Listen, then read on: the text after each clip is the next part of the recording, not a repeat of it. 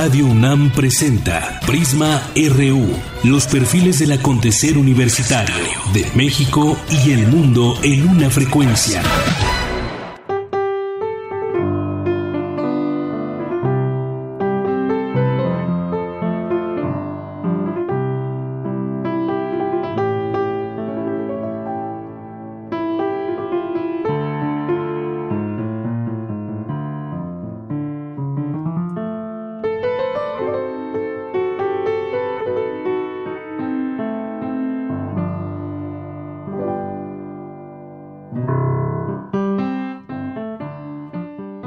Muy buenas tardes, me da mucho gusto saludarles. Yo soy Deyanira Morán. Hoy es jueves 13 de abril del año 2017. Muchos estarán de vacaciones, muchos nos estarán escuchando a través de esta frecuencia 96.1 de FM. Le tenemos un programa distinto, pero no alejado de los temas de interés que a usted le gustan y que son necesarios para analizar siempre. Y además que pues también tendremos información como todos los días sobre la universidad, sobre la cultura, eh, notas científicas, de información general que sin duda serán de su interés. Así que arrancamos.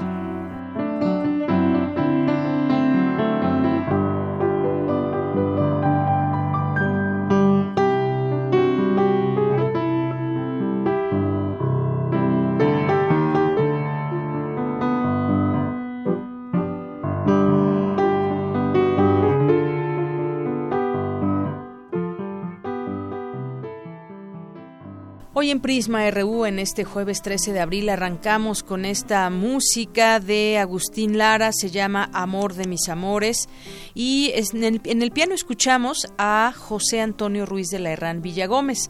Él es ingeniero mecánico electricista por la UNAM y miembro activo de diversas sociedades nacionales e internacionales de divulgación científica y avances astronómicos.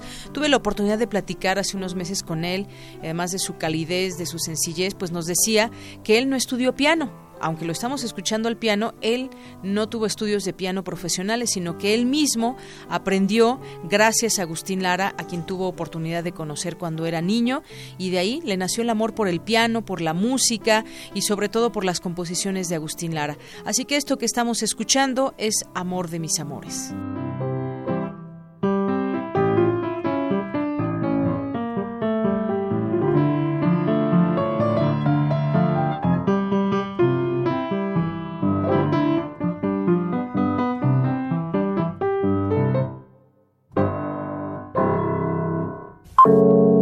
Campus RU.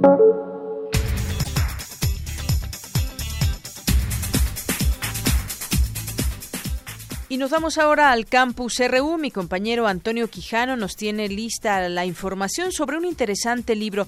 Cuéntanos, Toño, muy buenas tardes. ¿Qué tal, Deyanira? Buenas tardes a ti, al público de Prisma RU.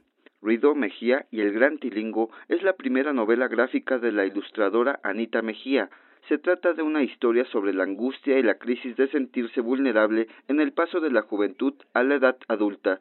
La protagonista es Mejía, una niña que es acompañada de los gatitos Mingus, Fro y Macarrón. Los personajes y las situaciones están basados en la realidad, es como una caricatura, una exageración, y pues más que nada trata sobre Mejía, que ese personaje tiene mucho ruido en su cabeza entonces que son juicios sociales, juicios personales, que eso es a lo que yo le llamo los tilingos, y cuando se juntan muchos de esos porque se reproducen como locos y hacen fiesta en la casa de Mejía, pues se forma como una maraña, un monstruo que es el gran tilingo. Eh, y la palabra viene porque cuando yo era niña eh, tenía muchas ansiedades, soñaba pesadillas y mamá en la noche iba y me apapachaba y eso a ella le decía tilinguinea. Entonces cuando me da el gran tilingo y me tilinguinea y de ahí nació la historia.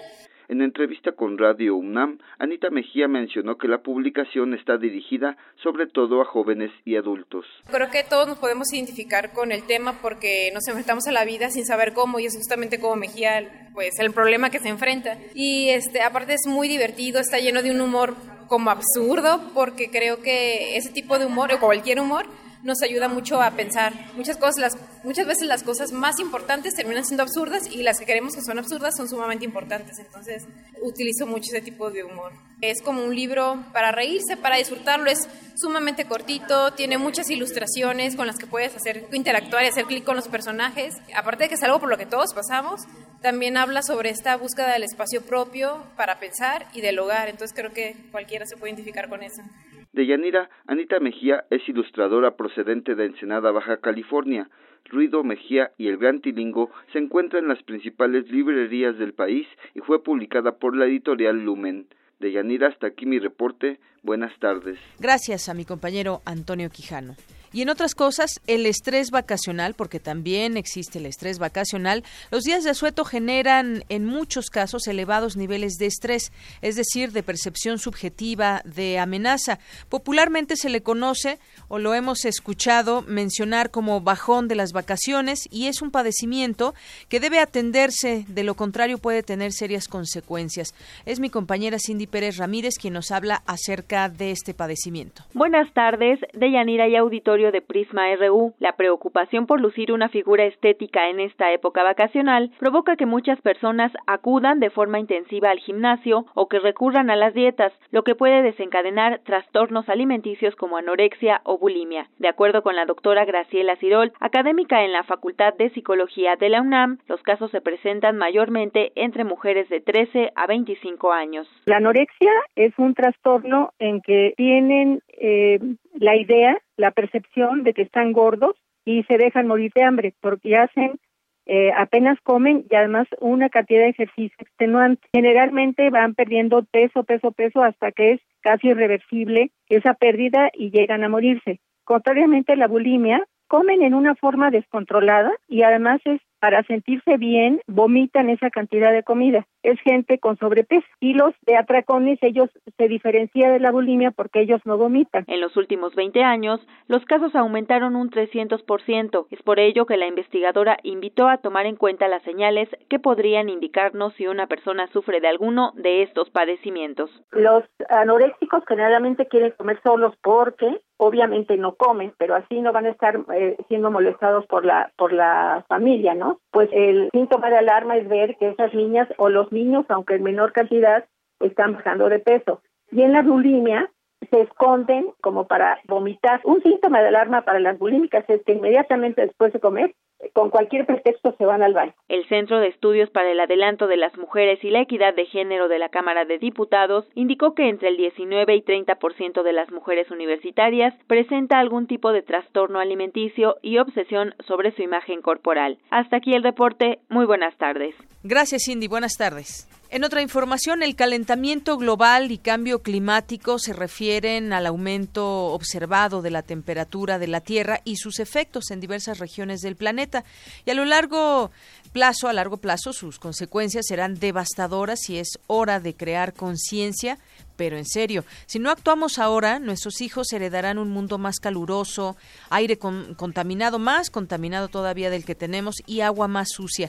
Es mi compañero Jorge Díaz que nos tiene información sobre el tema. Adelante, Jorge, buenas tardes. ¿Qué tal, Deyanira? Buenas tardes, buenas tardes al auditorio. Las consecuencias del cambio climático están en todas partes. Las podemos sentir en los cambios repentinos de clima. También está presente en los daños al suelo, como los deslizamientos de tierra el deshielo de los casquetes polares y el incremento del nivel del mar, explicó la doctora Elena Centeno García, directora del Instituto de Geología de la UNAM. La investigadora universitaria agregó que la erosión es otro de los fenómenos naturales que se incrementan con el cambio climático. Todos sabemos que en efecto el calentamiento global está afectando a, los hielos polares y se están reduciendo y eh, que si pueden haber afectaciones de tipo geológico a nivel global, sí, una de las afectaciones que se puede tener si continuamos en este tren de calentamiento es que si, si se prolonga la situación de derretimiento de los casquetes polares, puede aumentar el nivel del mar, lo que significa que se inundarían áreas que actualmente cuentan con población. Centeno García aseguró que el daño ecológico y geológico ha provocado el deshielo de los ejes polares, lo que trae consigo múltiples consecuencias como la desaparición de especies que ahí habitan, inundaciones por el desbordamiento de los ríos, incremento de los niveles del mar, la desorientación de algunos mamíferos como los delfines, así como la muerte de cardúmenes de peces. Que el suelo fácilmente se erosiona y provoca deslizamientos, a su vez saturación de los ríos por eh, gravas, arenas, y esto causa también inundaciones, entonces eh, puede, pueden incrementarse el peligro geológico a través del calentamiento global. Estos son algunos de los fenómenos. Ya existen algunas islas en el Pacífico Sur que han desaparecido por el aumento del nivel marítimo, aunque muchas de ellas no estaban habitadas. El maestro Luis Espinosa Arrubarrena, jefe del Museo de Geología de la UNAM, explica el fenómeno. De hecho, es tan evidente que ya hay registrados eh, evacuaciones de islas por inundación, o sea, de, niveles de islas que tienen un, nivel, una topografía muy plana y que ya las han este, evacuado. Apenas en mayo del año pasado desaparecieron cinco islas en el Pacífico Sur. Se trataba de un archipiélago de cinco hectáreas que conformaban las Islas Solomon, que registraron un incremento de cinco milímetros en el nivel del mar anualmente hasta que finalmente los habitantes se vieron en la necesidad de evacuar. Hasta aquí mi reporte, esta es la información que yo tengo. Gracias, Jorge Díaz. Prisma RU. programa con visión universitaria para el mundo. Queremos escuchar tu voz. Nuestro teléfono en cabina es 55 36 43 39. Nacional RU. Me da mucho gusto recibir esta tarde vía telefónica a Dulce González. Ella es periodista de Mexicanos contra la Corrupción y la Impunidad. ¿Qué tal, Dulce? Muy buenas tardes, bienvenida. Buenas tardes, Deyanira. Muchas gracias por el espacio y también gracias a Radio NAM por darle seguimiento a este tema que hemos venido trabajando desde Mexicanos contra la Corrupción y la Impunidad. Así es, es un tema que a todos nos, nos interesa, todo lo que esté ligado con cuestiones de dinero público y sobre todo cuando no se tenga la claridad que se debiera tener como en este caso los eh, pues presuntos desvíos de recursos de Josefina Vázquez Mota a través de Juntos Podemos esta eh, pues fundación que está a su cargo pero que no se tiene claridad en los en los recursos cuéntanos un poco sobre sobre el tema Dulce em, muchas gracias otra vez por el espacio. Em, más que nada, eh, también quisiera aclararle al público este punto que también es clave, ¿no? Efectivamente, Josefina directamente no recibió dinero en cuanto a esto de Juntos Podemos. ¿Por qué? Porque Juntos Podemos es una marca. Entonces, esa marca trabajó por medio de dos organizaciones que están en Estados Unidos. Una se llama Parents Alliance y otra AM USA Foundation. Entonces, estas dos organizaciones eran las responsables de captar todo el dinero que les llegaba a través del gobierno mexicano. Entonces, por ese lado, seguimos completamente firmes, tenemos pruebas documentadas, eh, incluso si gustan, tanto como tú como el auditorio, checar todo nuestro trabajo que está en contra la corrupción.mx, ahí podrán checar todas nuestras investigaciones y lo que hemos publicado al respecto. Ahora, lo que sucede y que ayer publicamos por medio de un video en Mexicanos contra la Corrupción y la Impunidad, es que seguimos en la misma línea porque no se han rendido cuentas. Eso es principalmente lo que exigimos que haya claridad, eh, transparencia y rendición de cuentas principalmente. Pero ¿qué sucedió? Que en el debate, en la mesa de análisis que eh, estaban los candidatos a la gubernatura por el Estado de México, estaba obviamente Josefina Vázquez Mota, le preguntan que si ya había rendido cuentas y Josefina, ¿qué fue lo que dijo? Que ya nunca recibió dinero. Em, y en parte es cierto, pero en parte no porque como te comento, para esto de Juntos Podemos no recibió dinero, sin embargo, por medio de una solicitud de transparencia que yo misma realicé, eh, me llegaron estos documentos donde hay boletos de avión, facturas, eh, también documentos firmados por algunos consulados como el de Boston, Los Ángeles, Houston, entre otros, donde ella firma de que recibió presupuesto proveniente de la Secretaría de Relaciones Exteriores que involucra directamente al gobierno federal. Es decir, si estas organizaciones em, no recibieron ni estuvieron firmados nada por Josefina Vázquez Mota.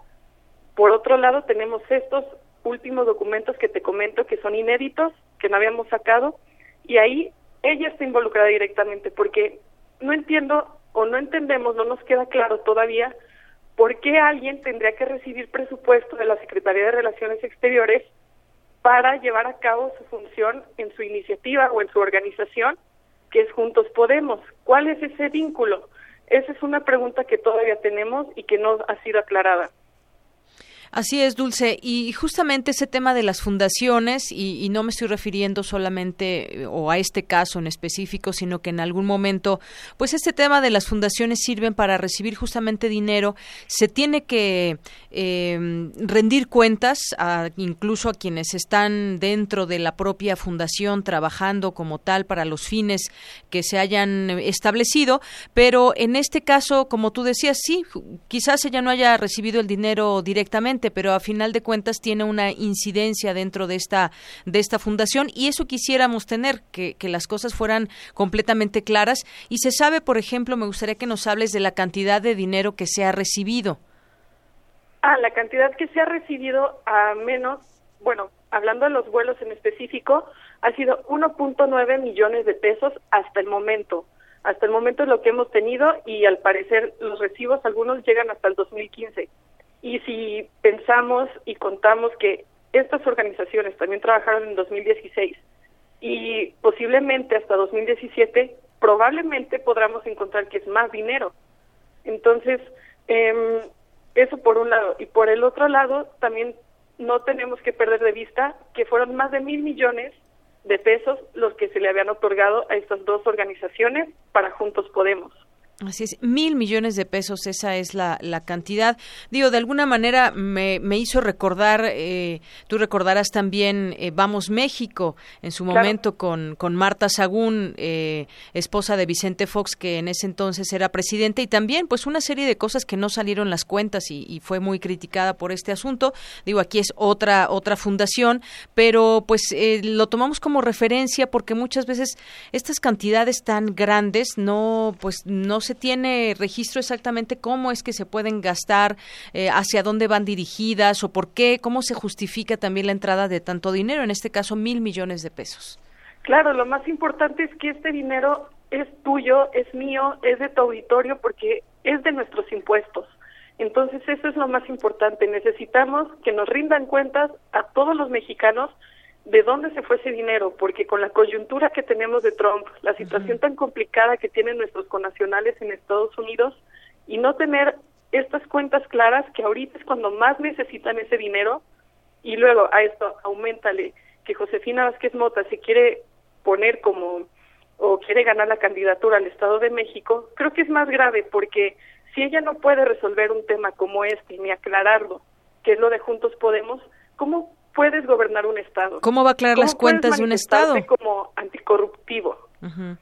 Sí, justamente hay, hay que hablar de esta coyuntura electoral. Eh, quisiéramos primero conocer más de, de, esta fundación Juntos Podemos, pero sí, justamente dices algo muy importante. Si en esto no existe claridad, imagínate pues administrar un gobierno como el Estado de México, una administración tan grande donde hay millones de habitantes, eh, el, Estado más poblado del país, pues entra también mucho dinero eh, que ya va presupuestado para diferentes rubros y entonces, bueno, pues quedan muchas dudas al respecto. Yo creo que sería una buena credencial que se aclare esto para pues que siga siendo su campaña.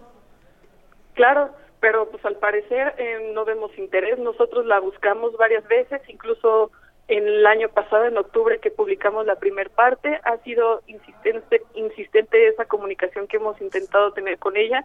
Desafortunadamente no se ha logrado por alguna, por otra razón pero pues esperamos que lo aclare porque creo que es crucial. Eh, nosotros porque pues, nosotros como muchos comentan dicen es que están ustedes con una campaña contra Josefina Vázquez Mota no nuestra campaña es contra la corrupción y la impunidad como bien lo dice nuestro nombre y es una realidad Así es, es una campaña a favor de, la legalidad y a favor de la claridad de, recursos públicos. Eso hay que entenderlo también, es muy importante. Y quizás, bueno, pues ha rechazado, no sé, estas, estas invitaciones que sería muy bueno que, que, tuviera una plática eh, con ustedes, pero al parecer solamente responde ante las cámaras de televisión, Dulce.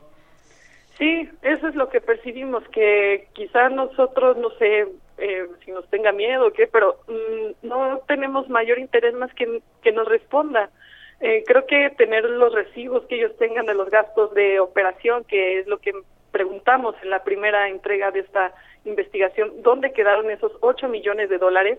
Em, entonces, con cosas tan básicas como esas, que nos responda qué hicieron, eh, dónde están, eh, si tenían, cuál es el salario de la gente de ahí, de Juntos Podemos, de sus oficinas, de las otras organizaciones, pero no, todo está muy hermético, no hemos logrado obtener información al respecto y mira que nosotros damos seguimiento a todos nuestros temas y en este hemos visto una dificultad muy importante por parte de todos los involucrados en que realmente no, pues no sueltan prenda. Así es, sí, sí, por demás se conoce el trabajo que han llevado a cabo desde Mexicanos contra la corrupción de la impunidad. Y bueno, pues como ciudadanos, como periodistas, como eh, mexiquenses, como mexicanos, eh, pues es que se quieren estas respuestas. Yo creo que no está tan difícil cuando se tiene la voluntad, pero si no se tiene, pues seguiremos nosotros preguntando, ustedes investigando y pues ojalá que en algún momento todas esas preguntas se llenen de respuestas, porque sería lo más justo en este tema, Dulce. Claro, es justo, pero más que justo es necesario, porque nosotros tenemos que exigir que se nos den cuentas, porque es parte de, nuestro, de nuestra responsabilidad como periodistas, pero también como ciudadanos. Tenemos que entender también que el poder está en nosotros y tenemos que utilizarlo, porque si los gobernadores, presidentes o quien esté asignado en cierto cargo público, es porque llegan por nosotros. Entonces creo que también eh, debería la gente de meterse a nuestra página para estar un poco más informada sobre nuestro trabajo que creo que podrá incidir directamente en su opinión. Así es, no solamente es este tema, sino otros que también están ahí puestos para que la gente los lea y se informe. Yo creo que en la medida que estemos informados va a ser un poder que tenemos como ciudadanos, nos empodera como ciudadanos para preguntar y para exigir también que se aclaren temas como este de Juntos Podemos de Josefina Vázquez Mota. Pero bueno, pues ha sido un gusto platicar contigo, Dulce. Por favor, repítenos la página para que la gente que esté interesada pueda encontrar datos sobre sus investigaciones? Por supuesto, es www.contralacorrupción.mx. Ahí pueden encontrar todo nuestro trabajo. Tenemos trabajos de Borges, tenemos el último que sacó mi compañero Silver Mesa sobre Tamaulipas, eh, Nayarit, también está lo de Juntos Podemos. Tenemos ahora sí que de todo, porque como te como te comenté y también lo reitero, no es contra Josefina, no es contra el PRI, no es contra el PRD, no es contra el PAN es una campaña contra la corrupción y la impunidad y creo que vamos por un buen camino porque se empieza a notar la incomodidad de algunos personajes, como en su caso es Josefina Vázquez Mota. Así es. Bueno, pues en lo que refiere a mí también, pues muchas felicidades por este este trabajo y seguiremos también nosotros eh, continuaremos dando seguimiento a la información también para nuestros radioescuchas. Muchísimas gracias, Deyanira, y también gracias a Radio UNAM que le ha dado seguimiento a todos nuestros temas. Gracias a ustedes, Dulce. Buenas tardes. Hasta luego. Hasta luego. Dulce González es periodista de Mexicanos contra la Corrupción y la Impunidad.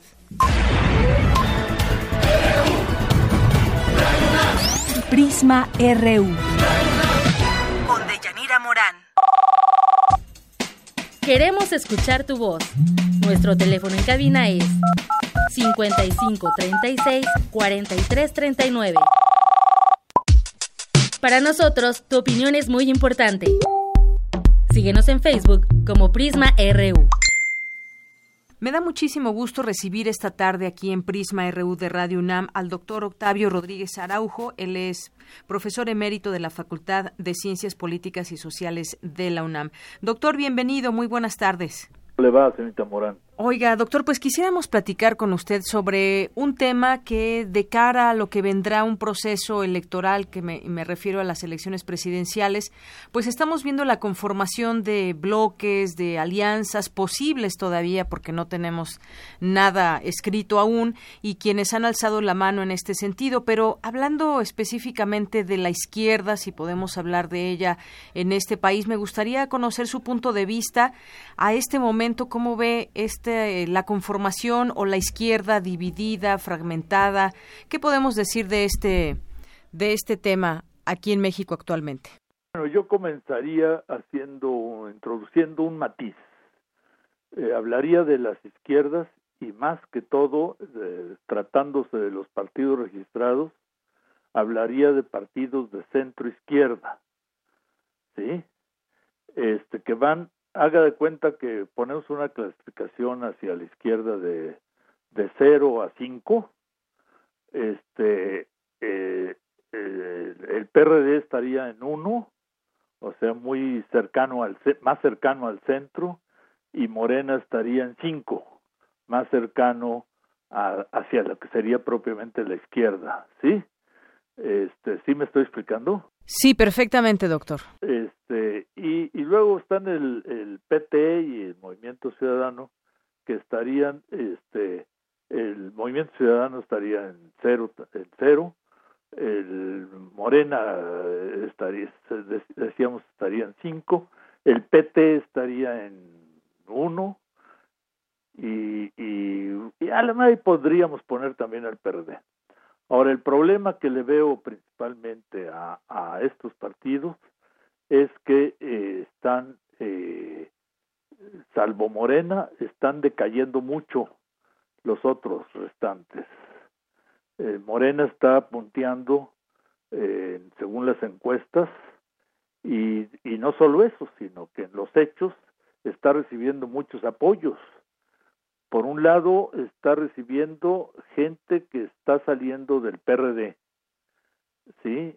Eh, no solo del PRD, pero principalmente del PRD. Y por otro lado hay movimientos sociales, incluso de tipo campesino, que están apoyando la candidatura de López Obrador, más que a Morena. Están apoyando, por lo que leo en los periódicos, ¿no? Lo que todos leemos. Entonces, eh, esto eh, eh, bueno, pues esto parece que todo va a favorecer a Morena, que es el partido más joven de los registrados en México, y luego hay una declaración de, de Kelly de Estados Unidos que es muy interesante. Dice que un presidente izquierda no sería bueno para Estados Unidos ni para México. Es una magnífica declaración porque si no es bueno para Estados Unidos, entonces es bueno para nosotros. Sí, claro, claro, doctor. Sobre todo, eh, yo quiero preguntarle en este en este tema, justamente, además de esta declaración de Kelly que puede ayudar a, a, Morena, ¿a qué se debe el repunte de Morena desde su punto de vista? Yo creo que es al liderazgo y a que es un planteamiento crítico de lo que han representado los partidos tradicionales en México el fenómeno de los partidos tradicionales en el mundo occidental, por lo menos, es muy curioso. Están perdiendo este, calidad y cantidad de votos, ¿sí?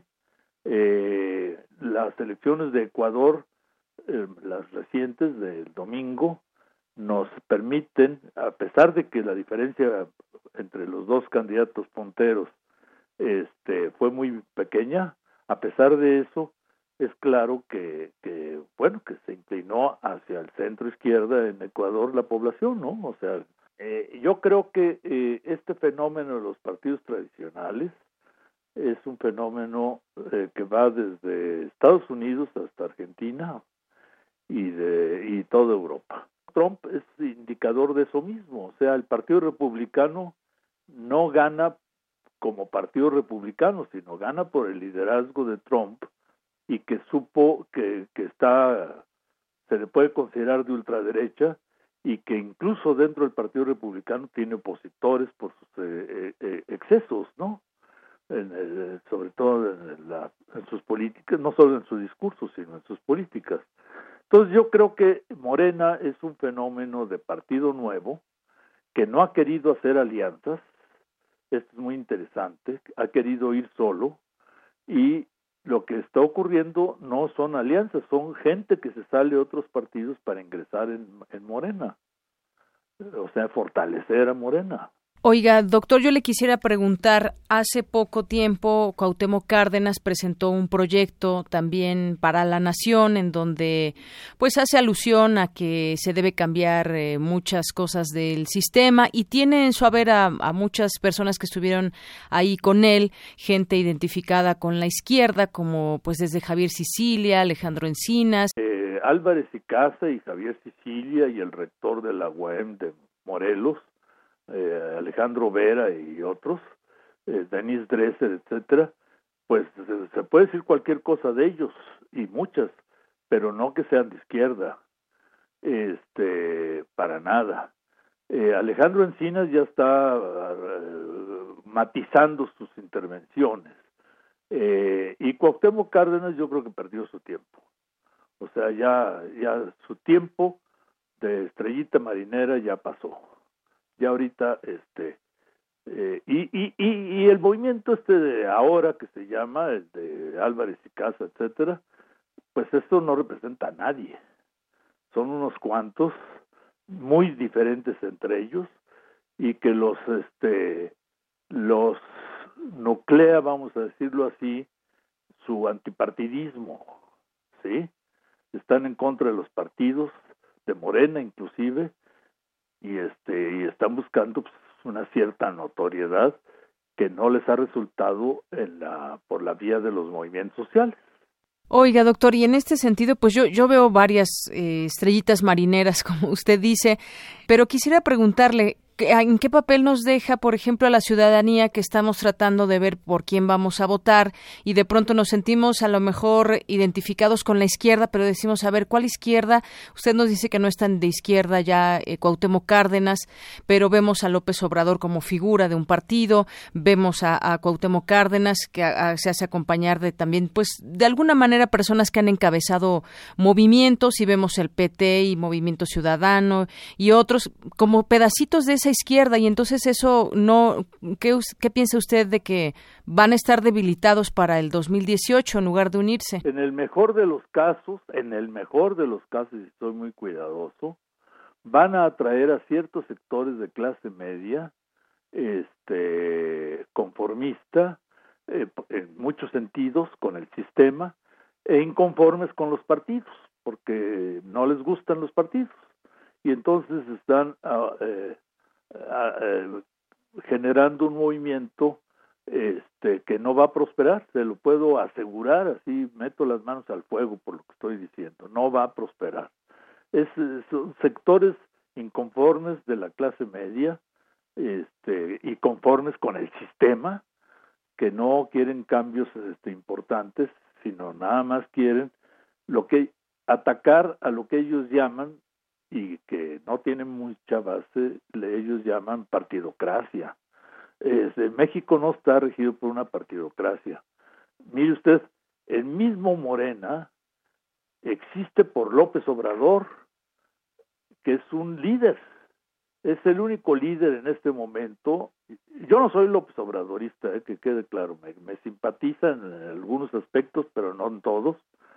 Es, fue mi alumno, es mi amigo, o así lo considero, pero este tengo críticas, yo tengo críticas, yo soy académico y no me meto mucho, no, no milito en ningún partido. Aclaro esto para nuestro auditorio, no para usted, que usted ya lo sabe. Entonces, López Obrador es un fenómeno. Desde el, el, intento de desafuero hasta la fecha, López Obrador es un fenómeno. López Obrador es el que levantó de la lona literalmente al PRD cuando fue presidente del PRD. Y luego, bueno, pues este, las, las tribus son las tribus y no quisieron poner por encima de sus intereses de grupo al partido y entonces le dieron este eh, la torre, pues lo, lo han ido desprestigiando y lo han ido haciendo que pierda votos, ¿no? Este es un fenómeno que todo el mundo reconoce, hasta pues hasta ellos. Hoy, sí, doctor. Y usted nos dice, bueno, no va a prosperar, pero sin embargo sí quitarían votos a, a, López Obrador, por ejemplo. Y a lo mejor unos 150 votos. ¿Tan poquitos, doctor? No presentan a nadie. Yo, es, yo leo los periódicos todos los días y sigo a los partidos cotidianamente.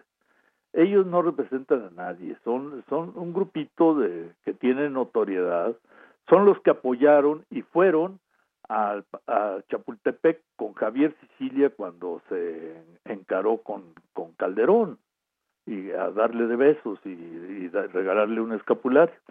O sea, este, son los mismos. Ahí estaba Denise Dresser, ahí estaba Álvarez y Casa, ahí estaba Javier Sicilia, obviamente, que es el que encabezaba el grupo. No representa a nadie. Javier Sicilia escribió en un artículo reciente en proceso que él era anarquista cristiano.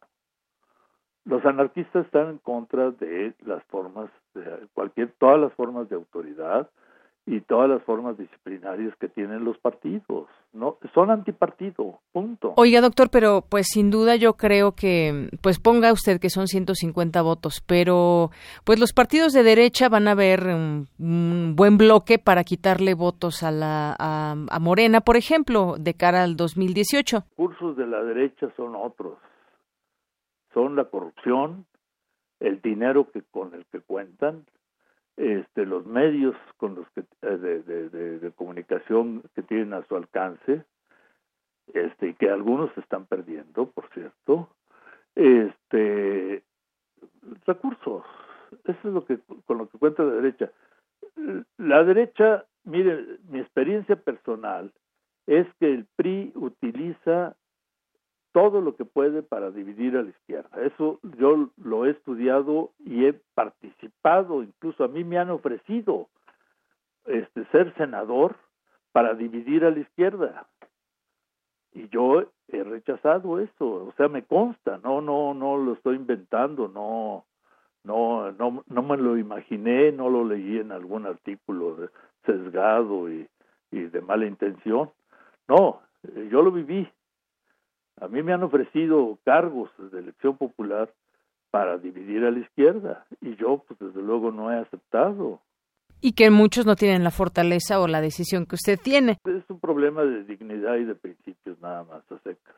Oiga, doctor, y bueno, por último le preguntaría, en este juego perverso de la política, yo sé que usted no tiene una, una eh, bola mágica, ni mucho menos, pero ahora las encuestas dan como ganadora a, a, López Obrador si fueran en este momento las, las elecciones, pero justamente no caiga, me parece que es un juego perverso porque conforme vayan adelantando, pasando el tiempo y en las campañas, pues quizás vuelva a pasar lo mismo de siempre y nos hagan creer que va en tercer lugar o en segundo lugar. Es un juego muy perverso. Encuestas sirven para orientar a la opinión pública. Son poco confiables, unas menos confiables que otras, pero las encuestas en todo el mundo, no solo en México, se han usado para orientar de alguna manera eh, eh, la, inclinación o la simpatía de los electores por ciertos partidos. Ahora, eh, lo que estamos observando en este momento, de acuerdo con las últimas encuestas, porque una encuesta pues, es una fotografía, pero varias encuestas son varias fotografías que nos dan una secuencia, ¿no? Entonces, lo que hemos estado observando es que Morena y López Obrador van ganando simpatías. Lo que hemos estado observando al margen de las encuestas por la gente que se afilia, la gente que simpatiza, la gente que apoya a López Obrador y o a Morena, es otro dato.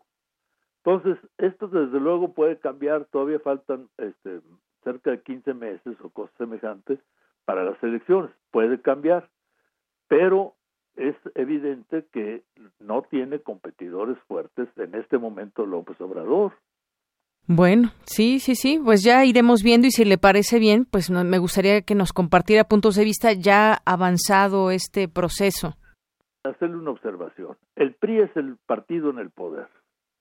Y sin embargo, sus precandidatos, sus posibles candidatos a futuro, están en uno de los niveles más bajos, están en cuarto lugar, siendo el partido en el gobierno, pues teóricamente Osorio Chong o Videgaray o Mith o yo no sé quiénes tendrían este mayor popularidad. y sin embargo no la, no la alcanzan. Digo, ya es el colmo que Margarita Zavala tenga más popularidad que Osorio Chong, que es una persona seria. Digo, podemos estar o no de acuerdo con él, pero es una persona seria, consistente, como priista, pues. Sí. Sí, pues bueno, doctor, ya ya veremos y, y, si le parece bien, pues lo buscamos más adelante. Es muy es muy bueno platicar con usted y conocer sus puntos de vista, porque usted conoce a la izquierda mexicana y muchos de los comportamientos. Pues bueno, eh, doctor, yo le quiero agradecer mucho esta plática con Radio UNAM aquí en Prisma RU. Estoy a sus órdenes, señorita. Gracias, hasta luego. Prisma RU. Para nosotros, tu opinión es muy importante. Síguenos en Facebook como Prisma RU. Queremos escuchar tu voz. Nuestro teléfono en cabina es 55 36 43 39.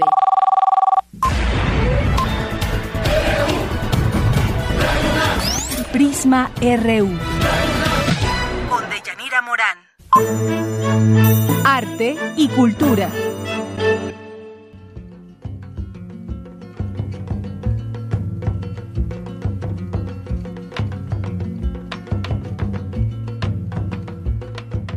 El 13 de abril de 2015 falleció el periodista y escritor uruguayo Eduardo Germán María Hughes Galeano, considerado referente de la literatura latinoamericana. Publicó obras como Las Venas Abiertas de América Latina, Carta a un Ciudadano y Voces de nuestro tiempo.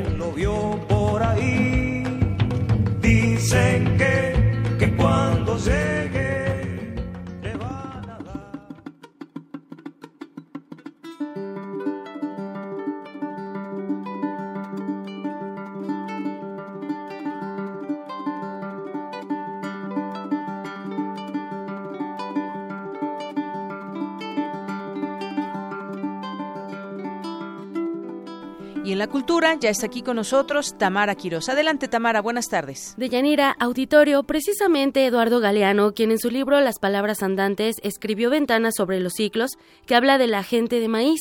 Y con esta canción del disco Galeano Encendido de Gaddafi Núñez, a quien escuchamos de fondo, entramos a nuestra sección con un gran invitado. Se trata de Jorge Rodríguez, director del Museo Nacional de Culturas Populares, quien nos tiene una invitación. Bienvenido Jorge, me gustaría iniciar con la importancia de la milpa desde tiempos milenarios. Sí, así es. Eh, mira, eh, estamos presentando eh, la milpa, Pueblos de Maíz. Es una exposición elaborada conjuntamente con el Instituto Nacional de Antropología e Historia. Y es una muestra que, que en la que van a poder observar justamente parte de la continuidad histórica de la milpa a través de, piezas de arqueología y piezas contemporáneas, lo cual es muy, muy pertinente porque la, la milpa continúa siendo eh, un patrimonio que, que eh, biocultural de México al mundo, que hace una solución eh, alimenticia que además es una fuente de identidad más allá de lo que nos imaginamos. Hay, hay, muchas frases por ahí, el pueblo de maíz, o sin maíz no hay país, que se convirtió en una consigna y que también es una exposición eh, que se realizó en el Museo Nacional de Culturas Populares hace muchos años. Y justamente el tema sigue estando presente porque eh, la milpa, vamos, es, es, una, es una aportación, repito, eh, sana, donde hablamos de esta, de la triada famosa que es la calabaza, eh, junto con el frijol y el maíz, por supuesto. Eh, hay que aclarar que la, que la milpa no es maizal, al contrario, es un policultivo eh, donde eh, que además en todo México habla, habla también sobre la, la, inmensa diversidad que hay en nuestro país al respecto, que además se, se puede observar en la inmensa eh, manifestaciones culturales que hay alrededor de, de, este, de este patrimonio. ¿Qué nos espera en esta exhibición? Nuestra eh, Pueblos del Maíz van a poder admirar, realmente admirar, eh, piezas extraordinarias de incalculable valor, y me refiero al, al estético, al contenido eh, simbólico que hay en ellas, provenientes eh, de Cacaxtla. Están ahí dos de los señores de Cacaxtla, que son dos deidades del maíz, realmente de una belleza, vamos, los invito a que las vean y que las admiren, repito, es extraordinaria. Hecho de la muestra se abre con, con uno de esos señores de Cacaxtla, eh, que sostiene en una mano claramente una mazorca de, del maíz. Son piezas de más de mil años de, de antigüedad, extraordinarias también. Hay una, hay una mazorca que la estamos exhibiendo así solita, que es en realidad una parte de, de, de una eh, ornamentación arquitectónica de, de cacashla, que también es extraordinaria, que además conserva color en el amarillo de la mazorca, el verde de las hojas y unos tonos azulados eh, muy impresionante. Eh, también hay otras piezas eh, que nos presta el Museo Nacional de Antropología e Historia, también provenientes de Cacashla. Hay una urna impresionante también, de un tamaño impresionante, cerámica realmente extraordinaria, repito. Entonces, y estas son las piezas que me refería de la parte arqueológica que además están en un diálogo eh, con piezas de, absolutamente contemporáneas. Hay una, una obra extraordinaria de, del artista Javier del Cueto, eh, se llama Más de 100.000 granos de maíz en contra de los transgénicos. Es una pieza eh, de barro donde él hizo, está compuesta exactamente de 504 mazorcas que él hizo a mano, cada una pintada de diferente color, cocida, de, vamos, horneada de diferente manera, pintada eh, de diferentes tonos, entonces al, al, hornearlas adquieren diferentes tonos. Es una obra bellísima, donde además él nos está contando esto que, que, que, nos cuenta a través del título de la pieza.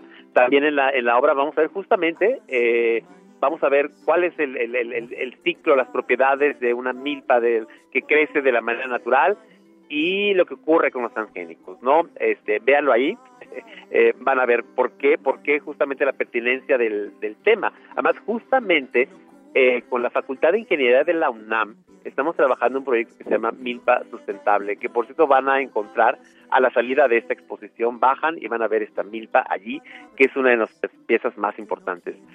Eh, que justamente habla, y ahí lo demuestra, ¿no? Es para que la gente vea, eh, los niños, los jóvenes, de dónde viene, cómo se cultiva. Ahí va a crecer esta milpa durante todo este año en un ciclo real agrícola. Interesante ver esta, esta combinación de estas obras contemporáneas con esas piezas eh, prehispánicas que son parte de, ya del patrimonio de nuestro país y, y el patrimonio natural creciendo ahí mismo en el patio del museo.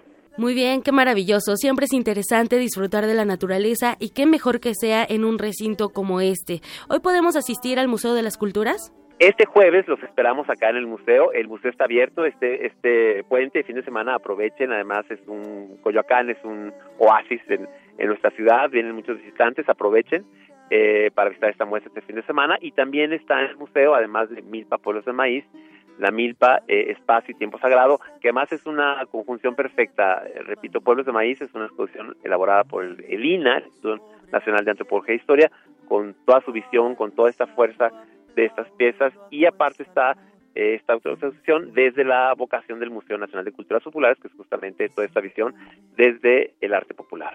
Muchas gracias. Ahí estaremos para disfrutar de esta exposición. Milpa, Pueblos del Maíz, de Yanira, Auditorio. Fue Rodolfo Rodríguez, director del Museo Nacional de Culturas Populares. Me despido y les deseo una excelente tarde. Gracias, Tamara. Muy buenas tardes.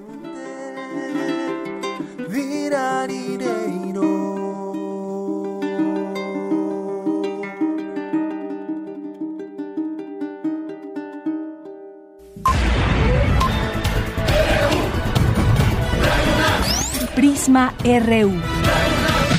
Con Deyanira Morán. Para nosotros, tu opinión es muy importante. Síguenos en Facebook como Prisma RU. Queremos escuchar tu voz. Nuestro teléfono en cabina es 55 36 43 39. Y vamos a escuchar otra canción que se llama Te vi pasar, también de Agustín Lara, el maestro Agustín Lara. Y en el piano José de la Herrán, como les decía, pues él incluso sacó este disco, tiene varias canciones, 13 canciones que él interpreta al piano. Por su gusto hacia la música, hacia las composiciones de Agustín Lara y parte de lo que dice él en este disco que además de todas las cosas que hace el ingeniero, pues dice que ya por 1942 como radio operador de la W, escuchando al maestro en sus programas, quedó fascinado con su estilo de tocar piano y por la calidad musical de sus canciones. Por ello, no perdía ni un solo de, eh, de, sus programas, aprendió a tocar el piano mediante ver y oír a su padre hacerlo y así pronto comenzó a tocar las piezas que oía del maestro en sus programas. Pero le faltaba algo muy importante, verlo tocar, y se le cumplió su sueño. Vamos a escuchar esta canción que se llama Te vi pasar.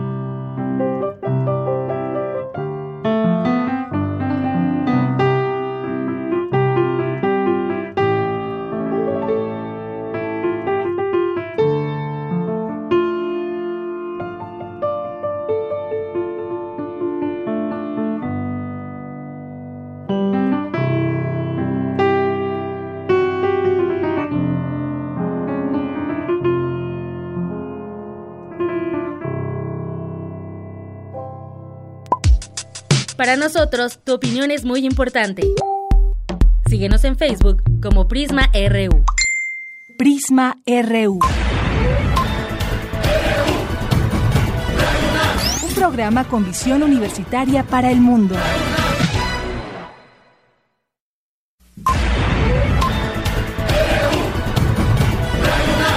Prisma RU. Queremos escuchar tu voz. Nuestro teléfono en cabina es 55 36 43 39. Queremos conocer tu opinión. Síguenos en Twitter como arroba PrismaRU.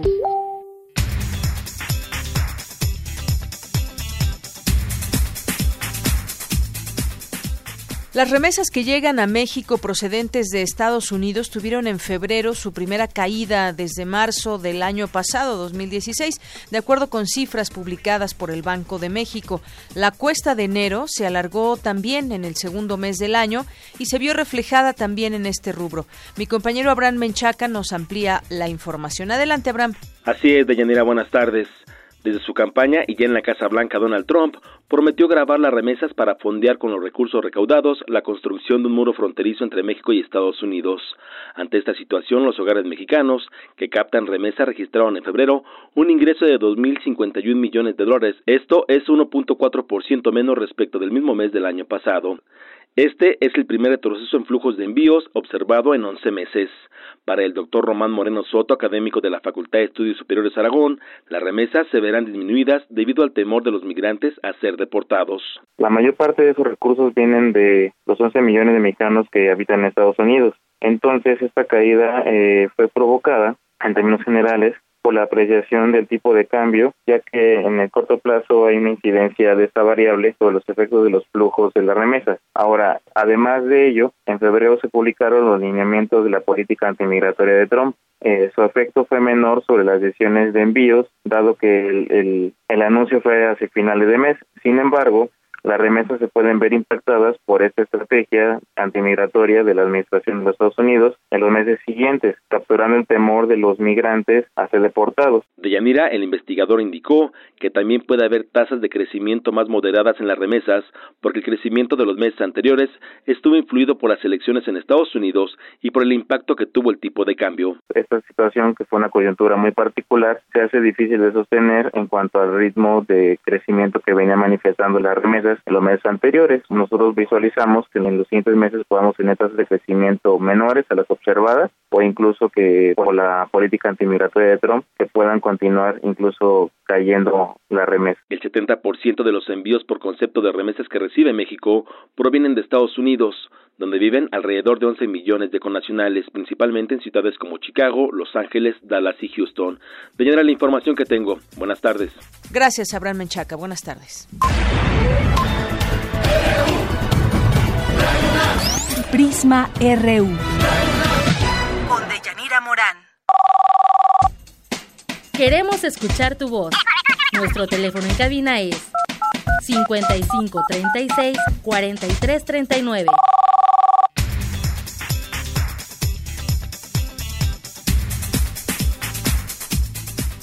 Reinserción social es un concepto que hemos escuchado mucho y que supone o describe, debiera ser el trabajo que realizan las autoridades con los reclusos para que una vez concluidas sus condenas puedan reincorporarse a la sociedad y tener un papel activo y constructivo. Sin embargo, pues como sabemos, en México esto está muy lejos de suceder. La reinserción social debiera iniciar después de que la persona es juzgada conforme a las leyes expedidas con anterioridad al hecho delictuoso.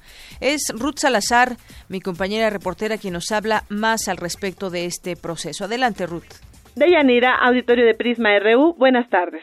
Una aseveración generalizada indica que la situación interna de las cárceles mexicanas son escuelas del crimen. Lo cierto es que en la actualidad, además de eso, atraviesan por una crisis aún más peligrosa a juzgar por factores como la sobrepoblación, el hacinamiento y el autogobierno según indica el Diagnóstico Nacional de Supervisión Penitenciaria 2016, que dio a conocer recientemente la Comisión Nacional de los Derechos Humanos.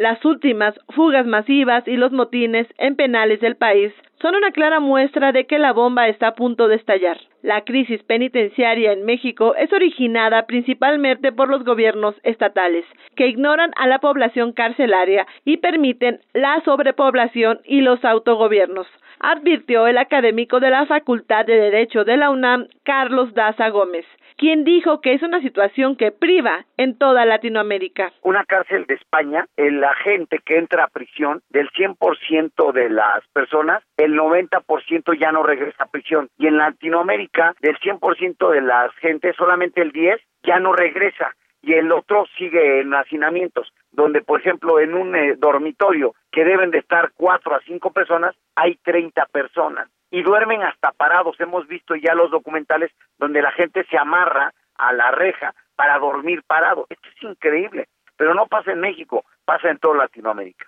El problema más frecuente es el de la inexistencia de división entre los reos procesados y los sentenciados, que de forma indebida conviven juntos, ya que personas que no cometieron delitos graves son sujetas a largos periodos de prisión preventiva, explicó el especialista. Uno de los grandes problemas que hay en Latinoamérica es que las leyes que tenemos nosotros convierten a la mayoría de los delitos en delitos graves. Al ser delitos graves, aunque por ejemplo quien atropella en estado de ebriedad ya está en prisión y entonces todo esto va creando que la gente esté sometida a reclusorios, es decir, que esté en prisión preventiva eh, durante todo su proceso. Este tipo de problemas de política criminal inadecuada ponen que hay más delitos graves y esto lleva a que haya más gente en prisión, aunque sea por delitos que no merecieran. Daza Gómez aseguró que las prisiones en México no están cumpliendo con la función de rehabilitar y disuadir conductas delictivas en los reclusos. En cambio, en México, en los estudios que se han hecho, de cada 10 regresan nueve a prisión. Y mucha gente no quiere salir de prisión porque acá tiene coto de poder, porque tiene drogas, porque tiene todo lo que no tiene en la calle. Lo que acabamos de ver y que se ha tapado, que no ha salido a medios, es la realidad. Están pidiendo secuestros desde la misma prisión con la anuencia de las mismas autoridades y esto es muy lamentable porque pues esto está provocando más delitos y que gente quiere salir de prisión si allá le está generando una riqueza. Un prisionero enfrentará muchas dificultades para reinsertarse en la sociedad si no tiene acceso a la educación, trabajo, capacitación y salud factores que de manera generalizada son ignorados en las prisiones mexicanas, pese a que ya existe una nueva ley nacional de ejecución penal promulgada en 2016. Hasta aquí la información de Yanira. Buenas tardes. Gracias, Ruth. Buenas tardes.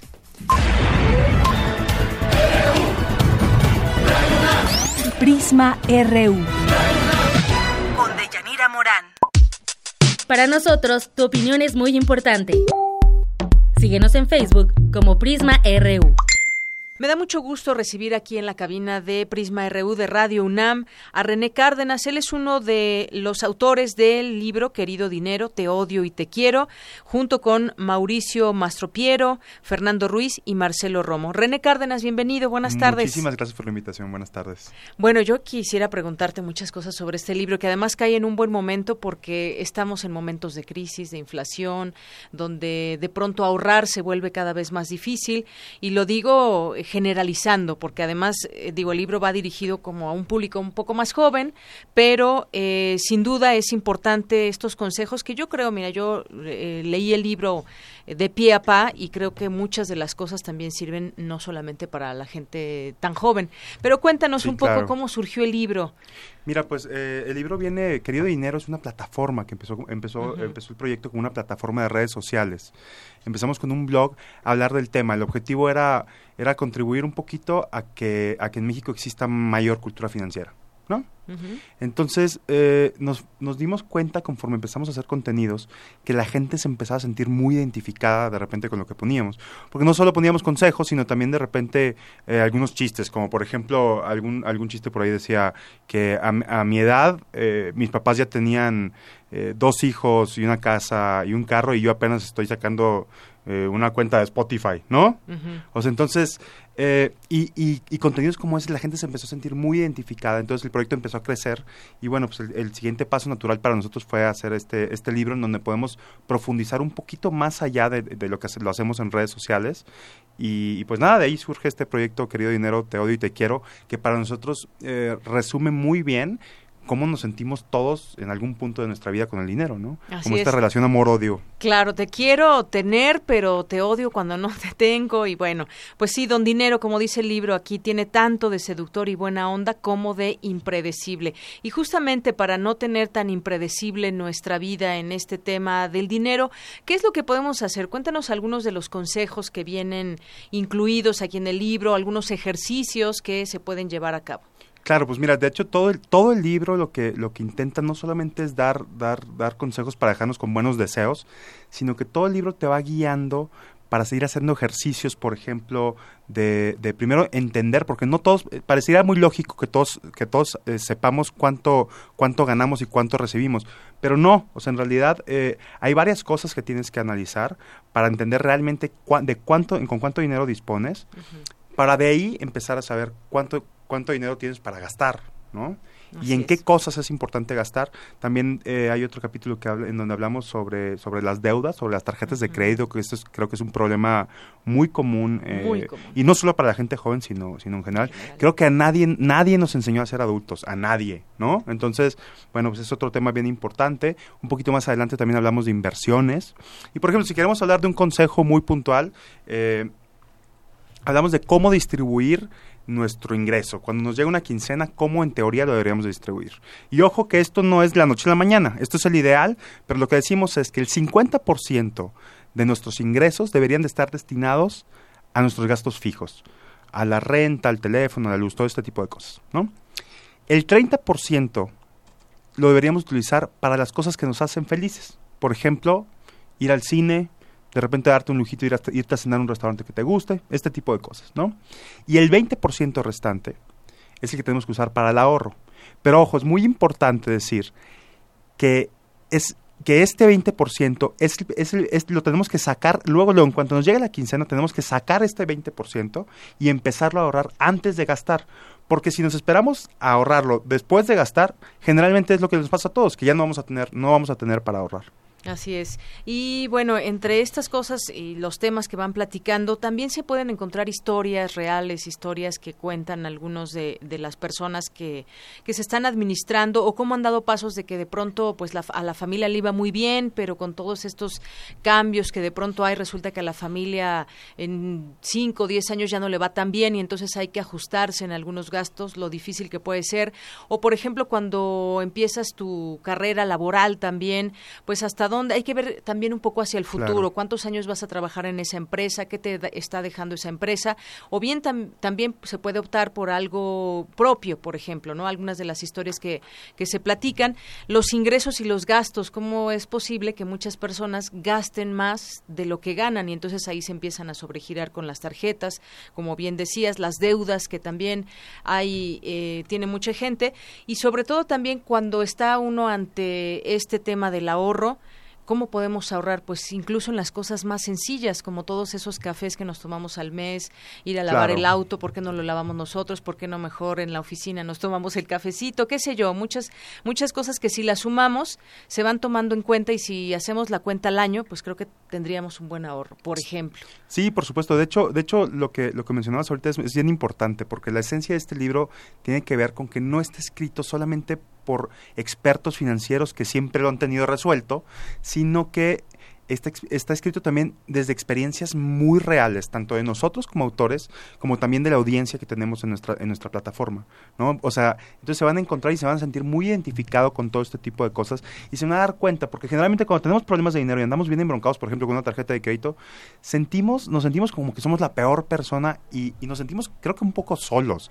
Y creo que cuando lean este libro se van a dar cuenta que, que, que no es así, o sea, que hay mucha gente que está, que está pasando por situaciones similares porque de nuevo a nadie nos enseñó cómo hacerlo, ¿no? Y, y, sobre todo se van a dar cuenta que hay salida a este tipo de cosas. de nuevo, no es una fórmula mágica, no es la noche a la mañana, y la idea del libro no es tratar de hacerte millonario, o sea, no, no creo que no es, no. es la intención, sino, sino que puedas entender cómo estas cosas, estos conceptos básicos que tienes que tener en la mente para empezar a construir una cultura eh, eh, o una relación sana con tu dinero, ¿no? Eso por una parte, el ahorro y la importancia de, del tema, pero también, por ejemplo, cuando ya llegas a ahorrar alguna cierta cantidad y no podemos hablar de alguna cantidad en específico porque esa puede variar, pero cómo trabajas tu dinero, cómo eh, o cómo tu dinero trabaja para ti, evitar que tu dinero se vuelva pues flojo. De pronto pues y mucha gente que nos esté escuchando seguramente lo tendrá en cuenta. Tú abres una cuenta de ahorro con X cantidad de dinero y los intereses realmente son bajos, ¿no? Entonces, habrá que pensar también en qué puedes invertir o cómo hacer eh, que tu dinero también se mueva es el siguiente paso. De hecho, mucha gente nos pregunta, oigan, y ya empecé a ahorrar, ya me dijeron que ahorrar, ya empecé a ahorrar. Ahora, ¿qué hago con esto? Bueno, pues el siguiente paso, después de ya haber eh, podido sanear un poquito tus deudas, ya empezar a ahorrar, el siguiente paso definitivamente es poner a invertir. Y, y, el mundo de las inversiones, ahí, y, aquí lo, lo, ponemos así en el libro, el, el, mundo de las inversiones parece como un, un, mundo así medio misterioso y oscuro y difícil de entender. Y bueno, y aunque no es un libro que, que, que, que, profundice demasiado en el tema de las inversiones, porque es porque, porque habla más de los básicos, pues sí te da como la guía de las cosas que tienes que tomar en cuenta cuando ya vas a empezar a, a, a pensar en invertir. Así es, y por ahí decía, no, no encuentro ahorita la página, ¿cuánta gente ahorra más o menos? Pues mira, en México la última encuesta de inclusión financiera nos, nos dice que el 40% de los mexicanos tiene una cuenta de ahorro. O sea, eh, es el, el, dato, el dato de, de o sea, esto, esto nos dice que, que, bueno, cuando menos ya hay, hay, hay, hay, una cuenta en donde están depositando algo de dinero y ahí mantienen algo de su dinero, ¿no? este, creemos que es, un número es un número bajo, ¿no? Pero por ejemplo, si te pones a pensar en cuánta gente y aquí viene en el libro también el dato de cuánta gente ahorra, por ejemplo, para su retiro. Exacto, eso te quería preguntar. Son siete de cada cien mexicanos. Ese, ese, ese dato es todavía mucho más Y mucha gente puede pensar que puede pensar que, oye, pues yo trabajo en una empresa y, y el afore, ¿no? Y piensan que con eso, pero si si si empiezas a calcular eh, te vas a dar cuenta que las cosas no las vas a tener resueltas simplemente con ese ahorro. Entonces es muy importante desde ahorita, desde el momento en donde estás, entre más joven mejor, empezar a construir una cultura de ahorro. Y mucha gente dice, pues es que gano muy poquito, no alcanza para ahorrar. No es la idea, por ejemplo, y nos dicen, oye, ¿cómo el 20%? Si, me, si, si empiezo a ahorrar el 20%, por supuesto que no lo voy a hacer no es de la noche a la mañana, no puedes empezar a correr un maratón de hoy a mañana, ¿no? Entonces, poco a poco, de hecho en el libro hay algunos ejercicios para empezar a para empezar a ahorrar, por ejemplo, hay un ejercicio en donde empiezas a ahorrar 10 pesos en esta semana, la siguiente semana empiezas a ahorrar 20 y así te va sucesivamente, es ir como fortaleciendo un poquito este músculo financiero que, que, que, que muy pocos lo tenemos desarrollado. Así es, René. Y bueno, también está, otra cosa, yo te lo pregunto muy francamente y te decía, en estos tiempos donde hay crisis, donde nos dicen que la inflación va a perdurar durante todo este año 2017, eh, de pronto pues hay gente que destina su dinero para lo más básico y ya no le alcanza. En este sentido, eh, pues yo creo que tal vez por muchos consejos que les demos, pues sí es, es, muy difícil ahorrar. Quizás estemos hablando dentro de cierto rango o también podría esa gente, no sé si esto eh, de pronto esos ahorros que se hacen, por ejemplo, en las famosas tandas o tener un extra del trabajo y demás, quizás esos puedan ser algunos consejos o cómo ves para la gente que sí está muy apretada con su pues salario. Mira, también eh, entendemos que sí hay gente que está que está muy apretada y de plano no se puede ahorrar porque queda queda justito eh, lo que nosotros recomendamos es también hay que evaluar cuándo es necesario obtener otra fuente de ingresos. ¿no? Creemos que eso también es muy importante, o sea, como esa proactividad y no solamente eh, conformarte con lo que con lo que hoy tienes. De repente también hay que pensar, bueno, es momento entonces tal vez de cambiar de trabajo y de buscar un poquito más. O si me encanta mi trabajo, me hace muy feliz, ahorita tal vez no me paga mucho porque acabo de empezar, pues quizá pueda conseguir otra fuente de ingresos por otro lado, ¿no? O sea, creo que ahí es donde tenemos que empezar a, utilizar los recursos que tenemos como para tratar de empezar a construir esto. Y, y, lo repito, tal vez tal vez no puedan empezar a ahorrar la cantidad que, que, quizás sería ideal, pero creo que siempre se pueden ir haciendo pequeños ajustes para empezar a ahorrar poco a poco. Conforme vayamos teniendo posibilidad, sí es importante destinar un poco de dinero para nuestros ahorros. Así es, sí, porque hay, hay cosas en las que no podemos eh, generar una incidencia como los, la gasolina que sube, la canasta básica y si no podemos cambiar nada, entonces pues habrá que replantearnos nosotros cómo nos llevamos con el dinero, esa relación que queremos tener con el dinero que a final de cuentas, bueno, seguirá ese debate si es básico o es necesario, pues finalmente en una en un capitalismo como el que vivimos, pues es, es me parece necesario el dinero para adquirir bienes, para adquirir comida y muchas Por supuesto. otras cosas, ¿no? Sí, también hay una cosa que es bien importante decir decimos que, que eh, nuestra relación con el dinero y, y, nuestra planeación financiera tiene que ver mucho con nuestra planeación también de vida. Hay un capítulo del libro que habla completamente de eso y te vas a dar cuenta de cómo al planear lo que quieres en tu vida, lo que te va a hacer feliz, como por ejemplo, quizá quiero tener una casa en un futuro, o quizá quiero tener una familia, y fíjate que quiero, quisiera tener un hijo y me encantaría tener un perro. Bueno, pues todas esas cosas, todas esas planeaciones que quieres para tu vida, tienen mucho que ver con tu planeación financiera, ¿no? Entonces van muy de la mano y creo que hay, que, hay que verlas siempre desde ese punto de vista para quitarnos un poquito ese peso que el dinero tiene o esa carga que nos da nomás de pensar en finanzas, ¿no?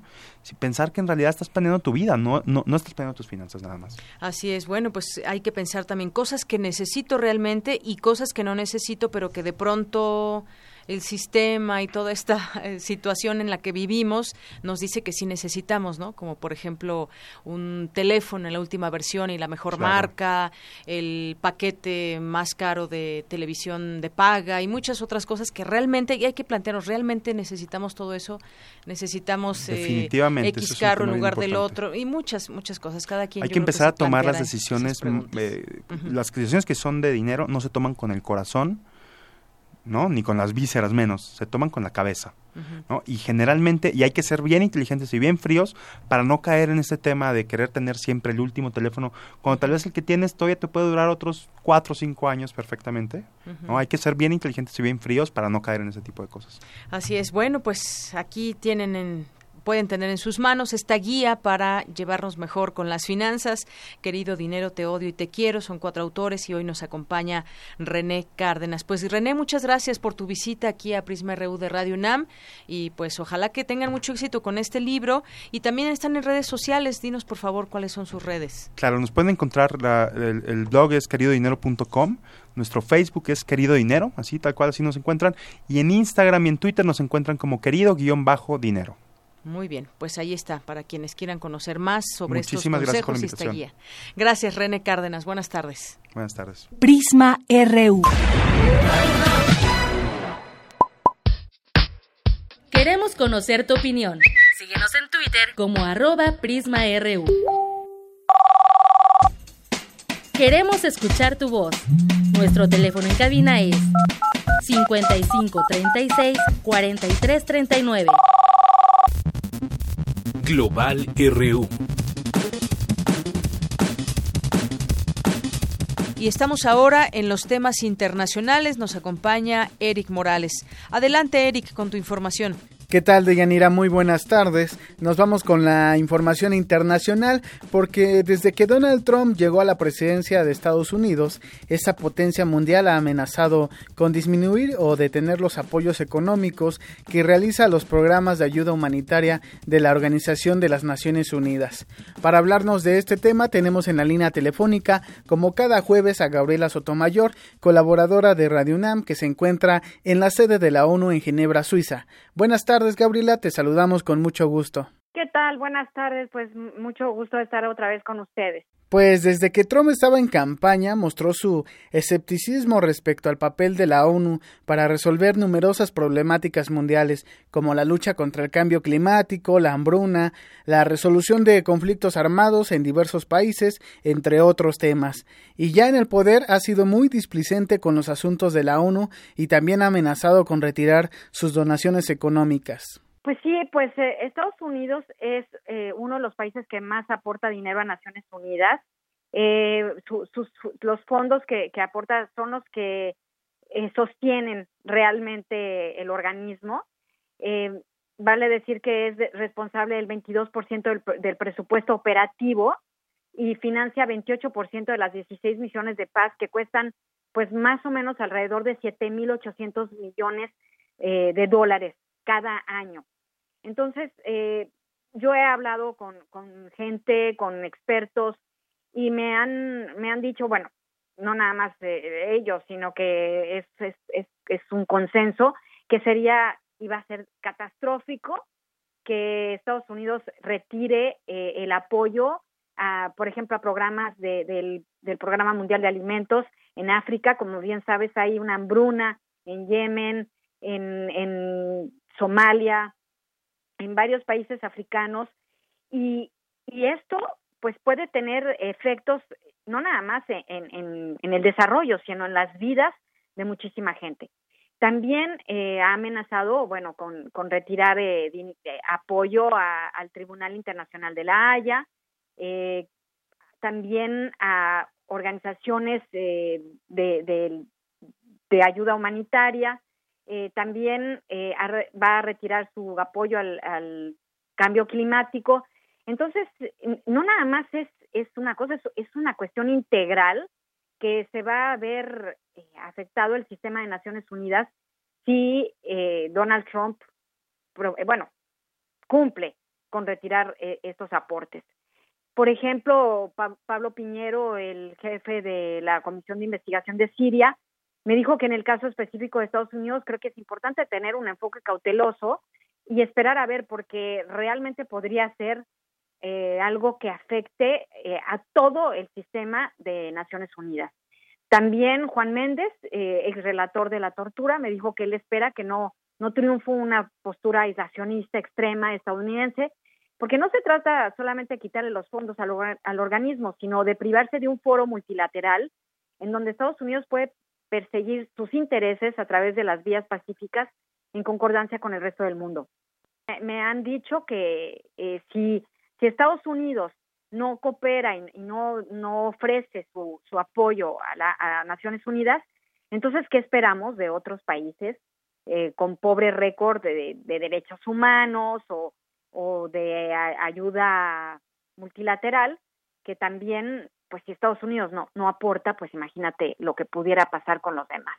Así es, además la nueva embajadora de Estados Unidos ante la ONU, Nikki Haley, eh, ha dicho que quien no coincida con las ideas de su país será anotado en la lista negra y tendrá que atenerse a las consecuencias. Pues sí, eh, Nikki Haley ha tenido una actitud súper agresiva.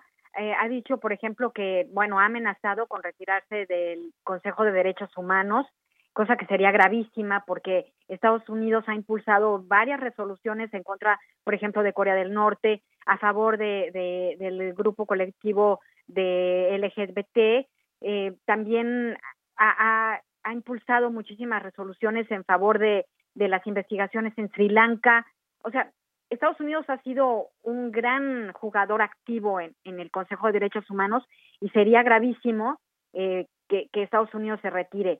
También eh, han criticado la ONU que porque es un club social en donde la gente se divierte. Eh, también eh, han, amenazado sobre todo, eh, sobre todo porque hay muchas resoluciones que, que condenan a Israel y que están a favor del pueblo palestino. Y esto, esto sí es lo que Nikki Haley salió agresivísima a contestar en favor de Israel y que no va a permitir que ningún, bueno, pues que ningún país se enfrente a, su máximo aliado, que es eh, Israel.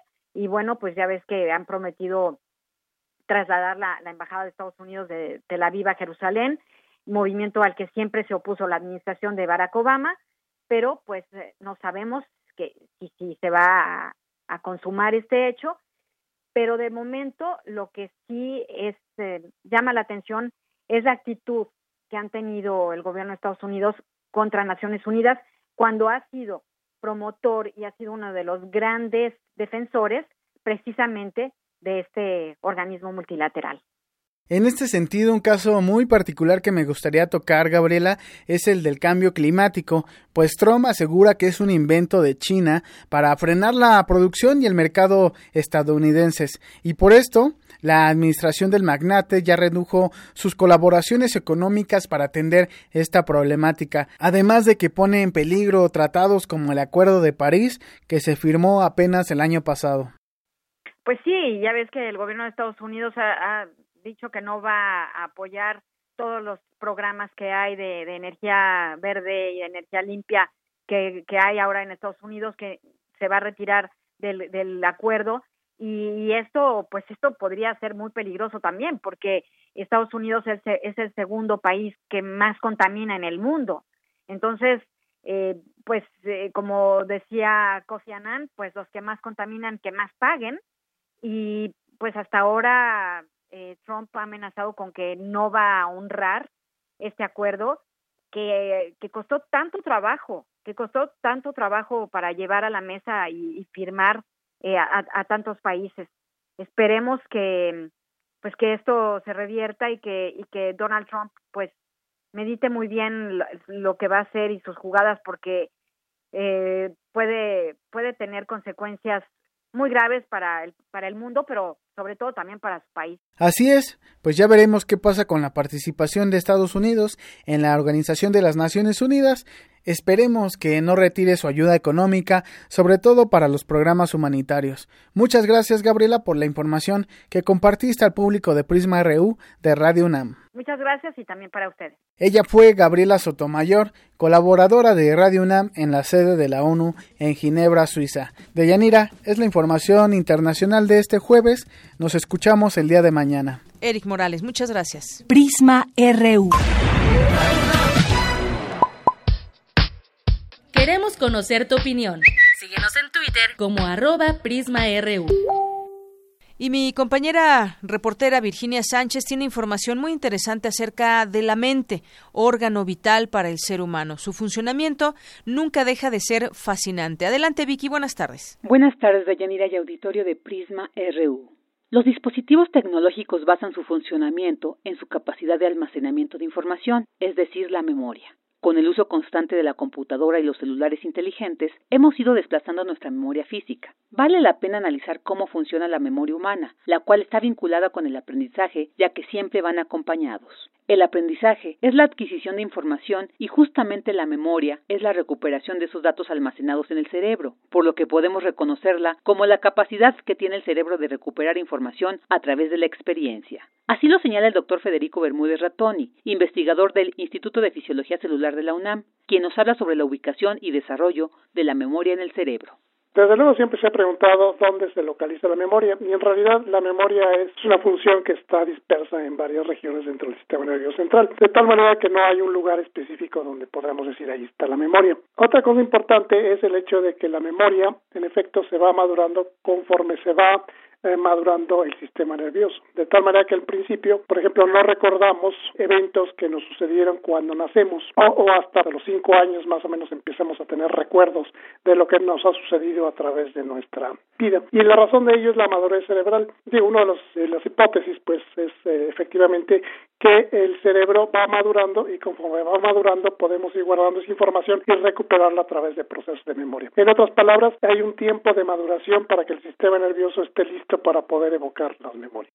Se han reconocido tres sistemas que conforman la memoria. La sensorial, que registra las sensaciones y permite reconocer las características físicas de los estímulos, y la de corto y largo plazo, las cuales a continuación nos detalla el especialista. Existen memorias que no son utilizadas o que no mantenemos por muy largos periodos de tiempo. Por ejemplo, cosas que son útiles para que podamos efectuar algún tipo de operación, como es recordar alguna circunstancia, algún evento, pero que inmediatamente vamos a desechar esa información porque no es relevante. Por ejemplo, ¿dónde puse las llaves el día de hoy? Pero esa información es irrelevante y no necesito que se mantenga por largos periodos de tiempo. La memoria de largo plazo es justamente las memorias que duran más tiempo. Son aquellas memorias que realmente son y las guardamos por largos periodos de tiempo. Por ejemplo, el nombre de la escuela donde yo hice la primaria, el nombre de algún profesor que fue muy importante para mi desarrollo escolar. Ese tipo de información se guarda por largos periodos de tiempo y uno la recuerda con mucha vehemencia. Otro elemento importante para las memorias de largo plazo es que las memorias emocionales son más fácilmente guardadas por largos periodos de tiempo que aquellas memorias que son no tan emocionalmente importantes, aquellas memorias irrelevantes que no tienen mucho significado y no forman parte de nuestro léxico de memoria. Bermúdez Ratoni advierte que una buena alimentación, el ejercicio físico, la lectura y tocar algún instrumento musical son acciones fundamentales para mantener en buen estado nuestra memoria y asegura que el estudio de la misma es muy importante porque nuestra personalidad, forma de caminar, expresión y pensamiento se construye a partir de la experiencia y lo que recordamos. Hasta aquí la información. Muy buenas tardes. Gracias a mi compañera Virginia Sánchez por la información. Y para garantizar la seguridad de los paseantes en estos días, el gobierno federal desplegará más de 2.000 efectivos entre militares, marina y policía federal a los principales puertos y destinos de playa de nuestro país.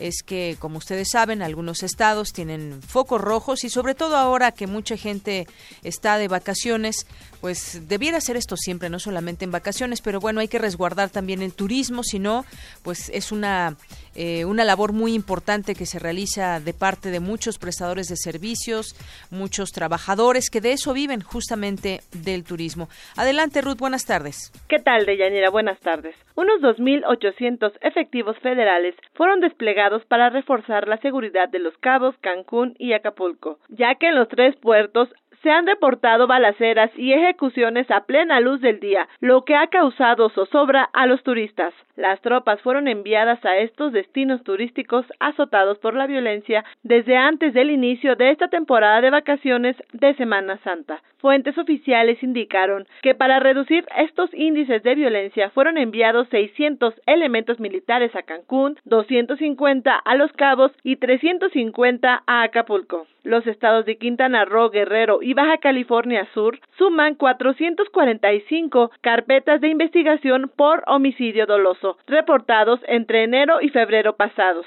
El objetivo es no dejar avanzar a la criminalidad después de los recientes hechos delictivos ocurridos en estas entidades, advirtió el doctor en Ciencias Políticas y Sociales de la UNAM, Pedro Isnardo de la Cruz.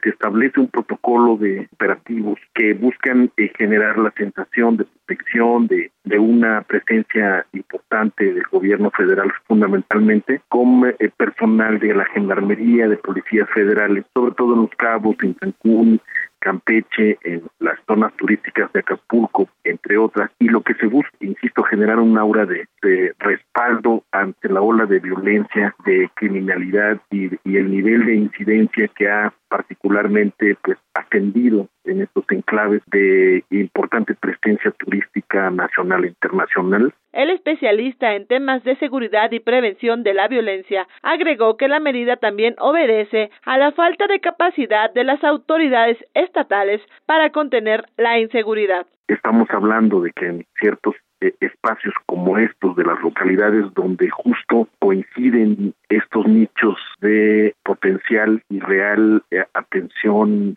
y proyección de la industria turística. Esto pues coincide justamente con temas de eh, respuesta ineficaz, de descontrol, de desgobierno en la capacidad de disminuir sustancialmente los niveles de incidencia criminal, la fusión y la competencia entre cárteles, el ascenso ominoso de los homicidios dolosos y sobre todo la ausencia de capacidad de respuesta de autoridades locales para erradicar este tipo de situaciones. Las zonas militares y navales también realizan operaciones en puntos turísticos como Ixtapas y Guatanejo, Puerto Vallarta, Bahía Banderas, Huatulco, Veracruz, San Blas, Rosarito y Mazatlán, explicaron mandos militares. Hasta aquí la información de Yanira. Buenas tardes. Gracias, Ruth Salazar, por esta información. Queremos escuchar tu voz. Nuestro teléfono en cabina es 55 36 43 39. Queremos conocer tu opinión.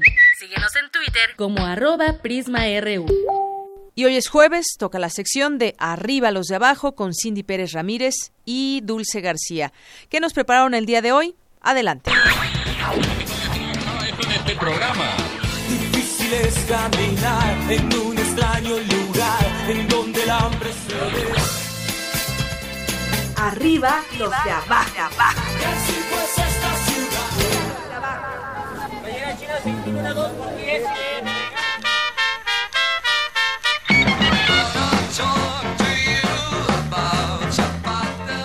Muy buenas tardes al público de Prisma RU. Hoy en Arriba los de Abajo, Cindy y yo navegaremos en el mar de las letras para quitarnos lo burras. Así es, Dulce, muy buenas tardes. Para eso ocuparemos, entre otras cosas, los libros. Por si ocupas de mitología, de historia, de ciencia, de medicina, puedes ir al bibliógrafo la librería de viejo, donde por cierto encontramos muchos tumbaburros. Pues a ver si se nos quita, Cindy, y precisamente esa es la palabra de la semana. De acuerdo con la Real Academia Española, tumbaburros es un diccionario o un repertorio en forma de libro. Aunque también se ocupa como una idea implícita. Por ejemplo, abaten a los que se creen cultos. Esto, según el Diccionario Breve de Mexicanismos de Guido Gómez de Silva. En nuestro país, el tema de las cifras de cuántos libros leen los mexicanos es muy debatido. Por por un lado, el Instituto Nacional de Estadística y Geografía señaló que en el 2015 los mexicanos leyeron en promedio 3.8 libros, con un tiempo de lectura continua de 38 minutos, mientras que las personas que no leen argumentaron falta de tiempo y desinterés. Y por el otro lado, tenemos a la encuesta nacional de lectura y escritura 2015 realizada por el entonces Consejo Nacional para la Cultura y los Artes, que reveló que son 5.3 libros los que se leen al año. Estas cifras, por cierto, siguen por debajo de Chile, Argentina, Colombia y Brasil. Pero bueno, no hay que desanimarnos. Para que nos platique cómo son los clientes lectores, escuchemos a Penélope y Beth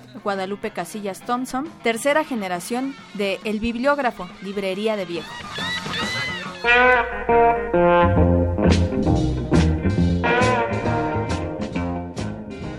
Muchos contraponen los libros digitales a los libros impresos. Lo cierto es que cada uno tiene sus cualidades. Si tomamos en cuenta los cambios que la tecnología ha brindado a la sociedad, quizás sea mejor pensar que ambos se complementan. Ahora ya no se dice que las nuevas generaciones nacieron con una torta bajo el brazo, sino con algún tipo de dispositivo. A pesar de eso, algunos jovenzuelos no lo encuentran todo en Internet y ahí están, espantándose al entrar a una librería de viejo. Penélope, quien lleva años trabajando en medio de tantas páginas añejas, nos platica cómo ha cambiado la clientela de este tipo de librerías. Ha cambiado mucho tanto desde los textos que buscan como la gente que los busca. Eh, ahorita ya los chavos pues están más apegados a lo que es internet, ya eh, todos sabemos que es más bien el copy-paste. Eh, en cuanto a la clientela, pues ahorita es más fácil que nos busquen chavos por algún libro en específico que les piden en la escuela, ediciones modernas, buscan libros técnicos, buscan libros de investigación para su escuela de derecho, de sociología, para hacer tareas. Y los clientes que vienen, que son los que más me gustan a mí, son los anticuarios. La gente antigua, la gente grande, la gente mayor que viene a buscar los libros por el amor a, a cogerlos en sus manos, a leerlos, a, a olerlos.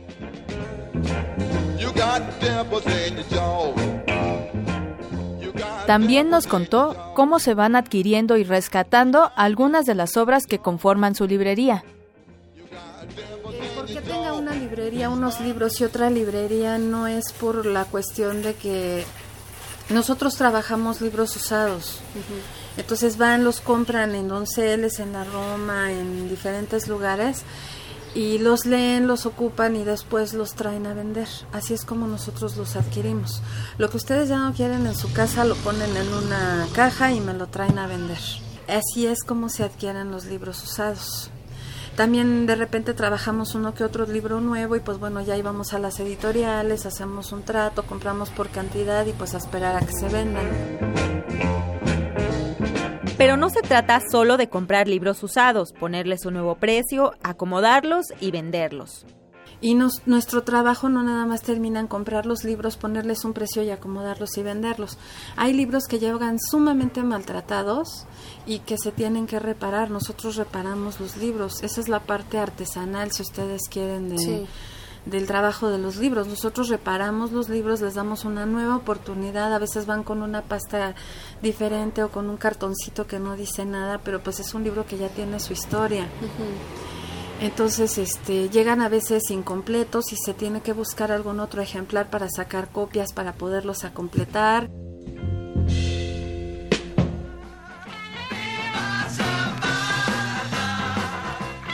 Según la Cámara de la Industria Editorial, en 2015 se produjeron 145 millones de ejemplares y se vendieron casi 148 millones, de los cuales 48 los compró el gobierno, 14 se exportaron, 25 millones los compraron escuelas y solo 57 se vendieron en librerías, tiendas de autoservicio, ferias de libro o directamente al público. También les contamos que las personas que compraron un libro lo hicieron preferentemente en una tienda departamental, en segundo lugar en librerías comerciales y en tercero en un puesto de libros usados. Y esos libros que están en las librerías de viejo y usado llegaron de alguna manera. Para conocer cómo, escuchemos a Penélope.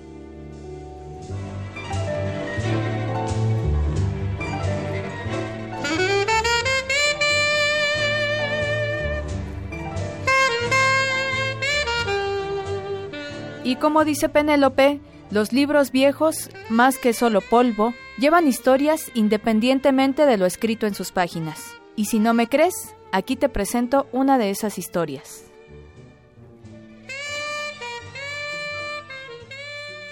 Nosotros fuimos a la lagunilla a vender desde que éramos niños. Íbamos a acompañar a mi papá a poner nuestro tirado, a gritarle al tirado. Era el típico de pase, pase, libros a peso, dos por cinco de tales temas. Y luego estos niños que trabajan conmigo los pongo a gritar aquí afuera, ¿no? Este, y andaba yo a los siete años leyendo yo mi Divina Comedia y en, eso me gastaba yo mi, mi, descanso, en comprarme mi lunch o el lunch que me daba mi mamá y en ponerme a leer. Entonces la maestra muy preocupada porque un día hicieron un convivio y no quise bailar y no quise juntarme con nadie y me mandaron a un psicólogo. Entonces yo entré a trabajar a Donceles cuando cumplí eh, 18 años. Entonces cuando cumplí 19 años ya empecé a encontrar aquel gusto por el baile y el relajo y andar en las fiestas y donde que allá se hacían muchas fiestas y muy padres. los, los libreros siempre hemos sido muy pachangueros también. Penélope considera que las computadoras no lograrán acabar con los libros. El que una persona llegue y de repente coja un libro y diga, ¡ay, este libro! Ya te llena el alma, ¿no? Te para los pelos de punta, ¿no? Porque dices, híjole, qué padre. Entonces, eh, nosotros queremos traer una cuestión un poco más diversa. Queremos eh, también motivar a chavos que, por ejemplo, estén estudiando música y digan, oiga, es que necesito un foro donde expresarme porque el problema de los chavos es que no tienen donde expresarse, los adultos no los oyen. Con permiso de sus papás, tengo chicos aquí de 16 años trabajando y, y mi hijo que ya tiene 19. Entonces, este, van aprendiendo y van echándole. Y como dice el refrán, más sabe el diablo por viejo que por diablo.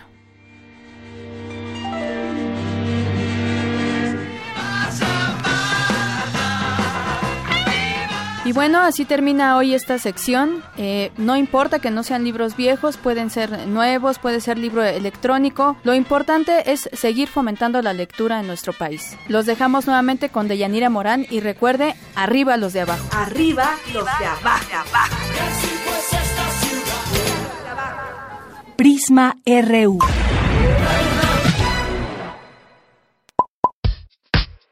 Queremos conocer tu opinión. Síguenos en Twitter como arroba PrismaRU. Queremos escuchar tu voz. Nuestro teléfono en cabina es 55 36 43 39. Zarpazo RU. Y nos vamos a los deportes. Ya está aquí listo Isaí Morales. Adelante, Isaí. ¿Qué tal, Deyanira? Muy buenas tardes. Hoy iniciamos con información deportiva. ¿Te ha pasado o les ha pasado a todos nuestros radioescuchas que cuando salen a realizar alguna actividad física por lo general nos ponemos nuestros auriculares para escuchar música y sin embargo la relación entre música y deporte a veces no nos queda del todo claro?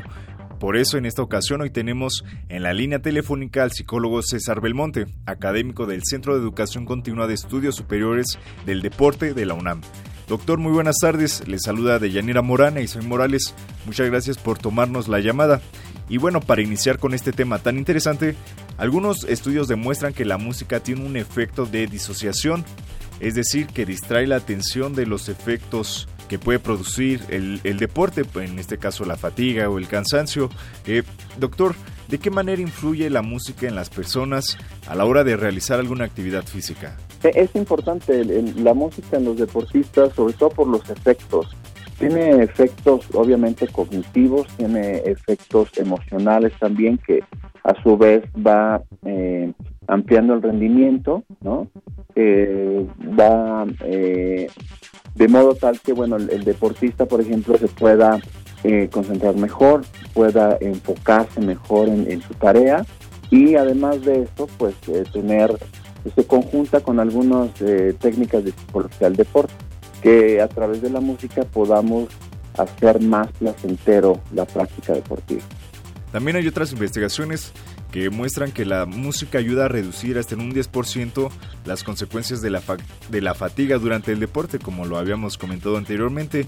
Y también está esta otra parte de la motivación, como es el caso de, yo creo todos la ubicamos, Ojo de Tigre en, en las películas de Rocky, ¿no? que es, es una música motivacional, pero concretamente eh, ¿Qué zonas de nuestro cerebro se estimulan en el momento de escuchar, digamos, esta música y cómo nos hace y cómo nos hace sentir eh, mientras, no sé, por ejemplo, corremos o andamos en bicicleta, doctor? Eh, bueno, los, hay, diferentes áreas del cerebro donde nos, se, puede activar estas sensaciones de, incluso de neurotransmisores que tienen que ver con el placer.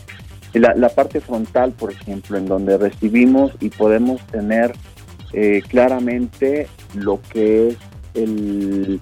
Eh, podamos entender exactamente qué es lo que tiene que ver y qué nos quiere decir la música. En este tipo de películas, por ejemplo, que asociamos inmediatamente, podemos eh, encontrar alguna de esas canciones en la radio, ir caminando, e inmediatamente lo asociamos con esfuerzo, con rendimiento, con algún tipo de, de, persistencia, por ejemplo, ¿no? Entonces incluso podemos empezar a bailar, podemos empezar a, hacer movimientos que tengan que ver con, con el box en este caso, ¿no? Doctor, un cuerpo sincronizado tiene también mayor eficacia, menor gasto energético y menor estrés físico. Y en este caso la música, como veíamos, ayuda a coordinar el cuerpo con los ritmos marcados y también nos trae un efecto beneficioso para nuestro desarrollo. Sí, eh, bueno, el, uso de la música es eh, algo que se usa ya, digamos, es algo muy muy común en, la práctica deportiva, sobre todo en, el ejercicio físico, en la actividad física, donde a lo mejor no tiene nada tanto que ver con la competición, pero sí, por ejemplo, se han hecho muchos estudios en relación a la cognición y la música y bueno, tiene eh, mucha relación y está comprobado que sí efectivamente tiene unos eh, buenos efectos en él. Pues bueno, doctor, muchísimas gracias por su tiempo y por ayudarnos a comprender de mejor manera cómo se relaciona la música con nuestras actividades deportivas. De Yanira ahí está el doctor César Belmonte, académico del Centro de Educación Continua de Estudios Superiores del Deporte del UNAM. Y bueno, cambiando un poco de tema, todos conocemos algunas de las rivalidades que se dan en el fútbol, por ejemplo, entre América y Chivas, o el Real Madrid y Barcelona, etcétera, hay muchísimos. A continuación les presentamos una rivalidad que rebasa el ámbito futbolístico.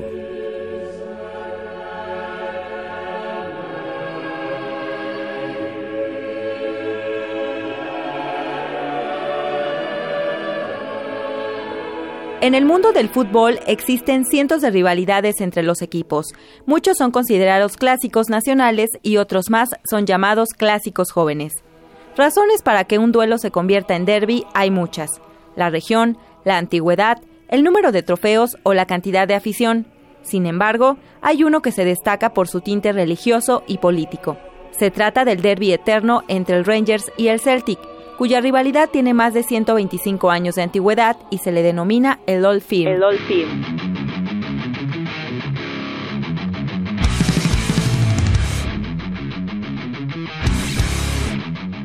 Este clásico va más allá del fútbol.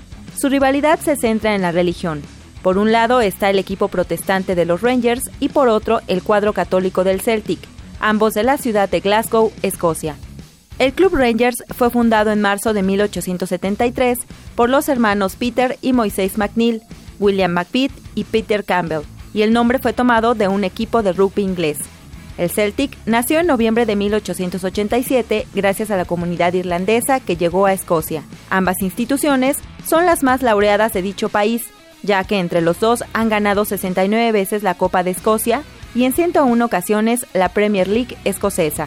Los verdes, como se les conoce al Celtic, tienen su origen en la inmigración irlandesa y apoyan la unificación de Irlanda, mientras que los Rangers son conservadores, protestantes y están en contra de la unificación.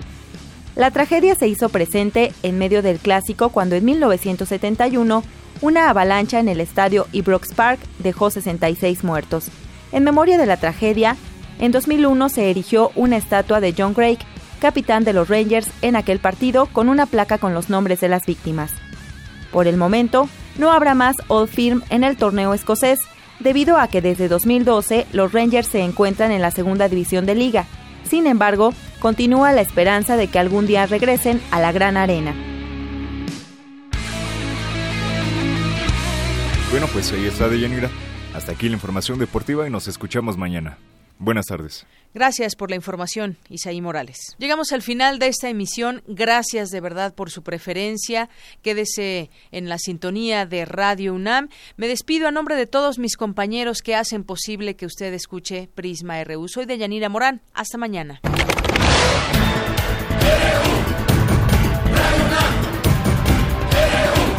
Prisma RU. Los perfiles del acontecer universitario de México y el mundo en una frecuencia. De lunes a viernes, de una a 3 de la tarde.